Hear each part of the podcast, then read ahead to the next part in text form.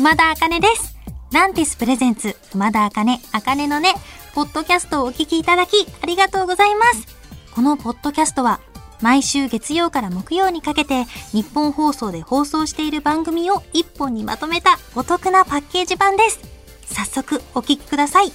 どうぞ。こ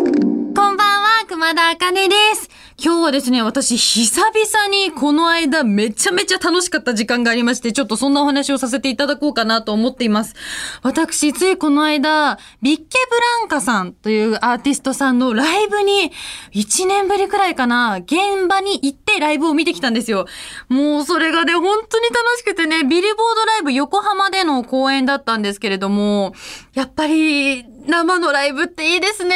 一曲目から私の大好きなサバってていうビッケブランカさんの曲から始まったんですけど、もう空間が楽しいっていう思いと曲が好きって思いとプラス、あ、ライブや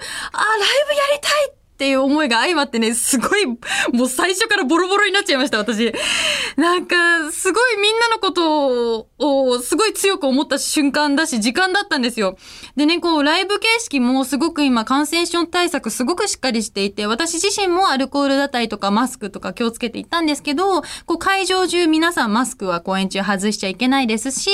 あの、ちゃんと一席一席にこのアクリル板がついてるんですよね。それで、ビルボードライブって、なんかこう、おしゃれなレストランみたいな空間で、立ち見がなく、もう席について、みんなでこう静かにライブを鑑賞するっていう形式で、で、しかも対策のために声も大声も出しちゃいけないということで、なんだろう、初めて私はそういうちょっとしっとりとした大人のライブに行ったんですけど、これはこれでめちゃくちゃ良くてね、なんかすごい声出ちゃった。めちゃくちゃ良くて、なんだろう、すごい盛り上がりたいっていう思いもあるけど、なんかぐっとアーティストさんの歌声が心に響いてくるっていうか、すごい集中して見れて、なんかいつもだったら見落としていた何かが自分に吸収されたのかなっていうライブだったんですよ。で、私席がね、めちゃめちゃ良くて、だからもう音響がね、すごい良くて、このビルボードライブ横浜さんの音響がいいっていうのをすごく周りのスタッフさんとかから聞いていたので、いつか行ってみたいと思ってて、でも、やっぱりすごい良くて、もう全部の楽器の音も綺麗に聞こえるし、あの、歌声ももちろん素晴らしくて、いつかここでやりたいっていうのをすっごい頭の中で考えながら見てました。なんか、なんだろうね、見ながら私が立ったらどうやってパフォーマンスするかなとか、あー、ビッキー・ブランカさんのこの、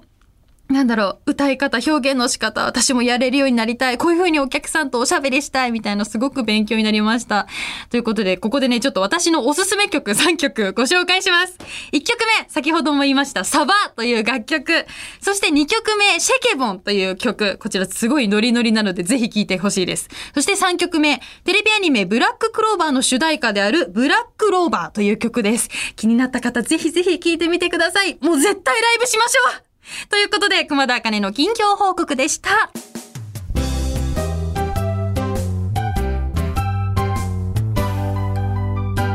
こんばんは、熊田茜です。誰よりも早く、あ、間違えた。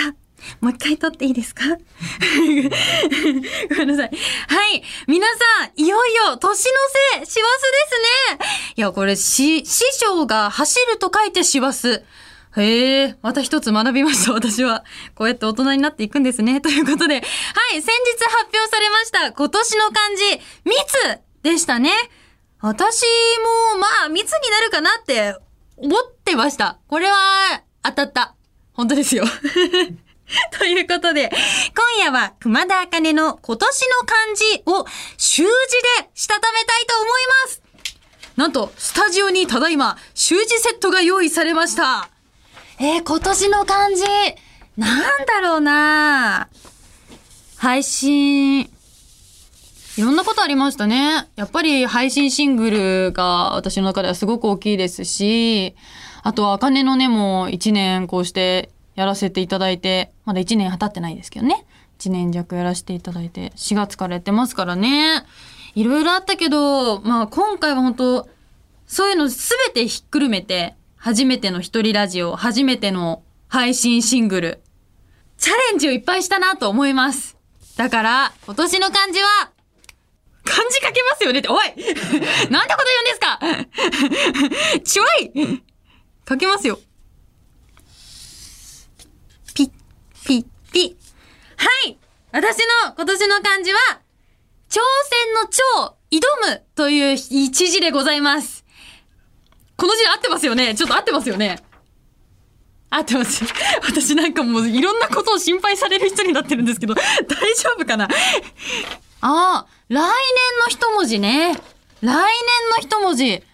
なんだろう。来年の一文字か。そっか、来年は、2021年は、牛年そうだ、牛の絵描きましたもんね、茜の音で。私の可愛い牛。これ会う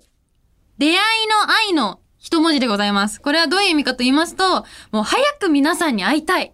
ていう思いと、あと、来年もいろいろな方との出会いがありますようにという意味を込めて来年はこの字にしました。たくさんの作品に出会って、できたら、えーお仕事にも恵まれたらいいなと思っております。ということで来年も突っ走って、頑張っていこうと思いますので、皆さんも一緒に走り抜けて、かけていきましょうということで、皆さんも自分だけの漢字を書いて、一年を振り返ってみてください。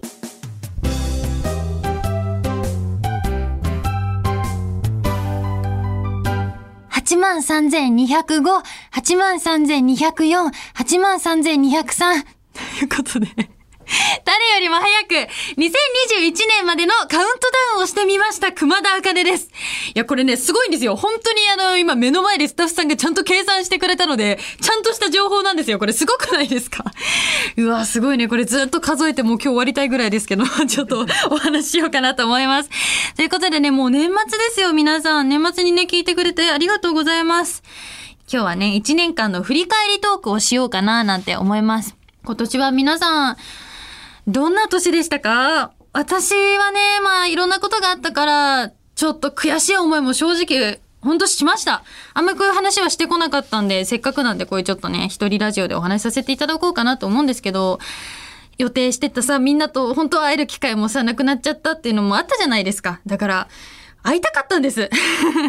うわ、悔しいっつって思ったけど、それをね、バネにして、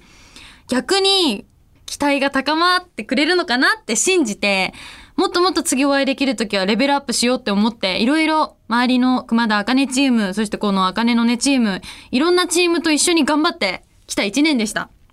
だから配信シングルもね、やらせていただいて5ヶ月連続ですよ。すごい皆さんにいろんな熊田茜をお届けする機会もいただけて、皆さんも聞いてくれてね、その度に、あのーコメントとかね、感想をくれて、本当にそういうのが私の力になってました。だからなんか悔しい思いもあった分、なんか逆にやってやるぜみたいな気合が改めて入ったので、私はすごく良かったなと思っていて、この機会に始められたこともあったしね、ギターだったりとかね。だから、またさらに成長できる前にいるんじゃないかなって思ってます。もっともっとこれから飛躍していきたいなと思ってます。いや、今年はね、いろんなことがあった。スイカ割りもやったし、ソロキャンプもやったし、私が学生時代にやりたいって思ってたことがどんどんどんどん叶ってった一年なんですよ。これって本当にすごいことで、しかも皆さんにその様子がお届けできる機会に恵まれてるっていうことでね。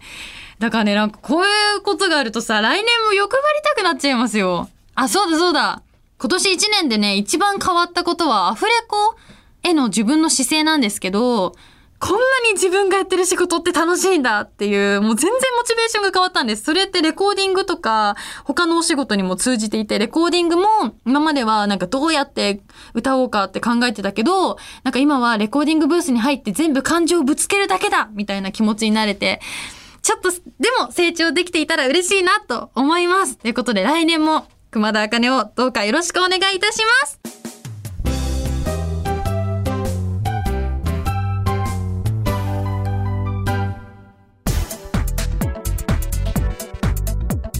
聞いていただきました。熊田茜、茜のね、いかがでしたか？この番組ではラジオの前のあなたからのメッセージをお待ちしています。あなたが日常で出会った格言、元気が出る言葉などを教えてください。受付メールアドレスは、あかねアットマークオールナイトニッポンドットコム、あかねアットマークオールナイトニッポンドットコム、すべて小文字で AKANE です。ツイッターは、ハッシュタグ、あかねのねをつけてつぶやいてください。最後のねは漢字の音になっております。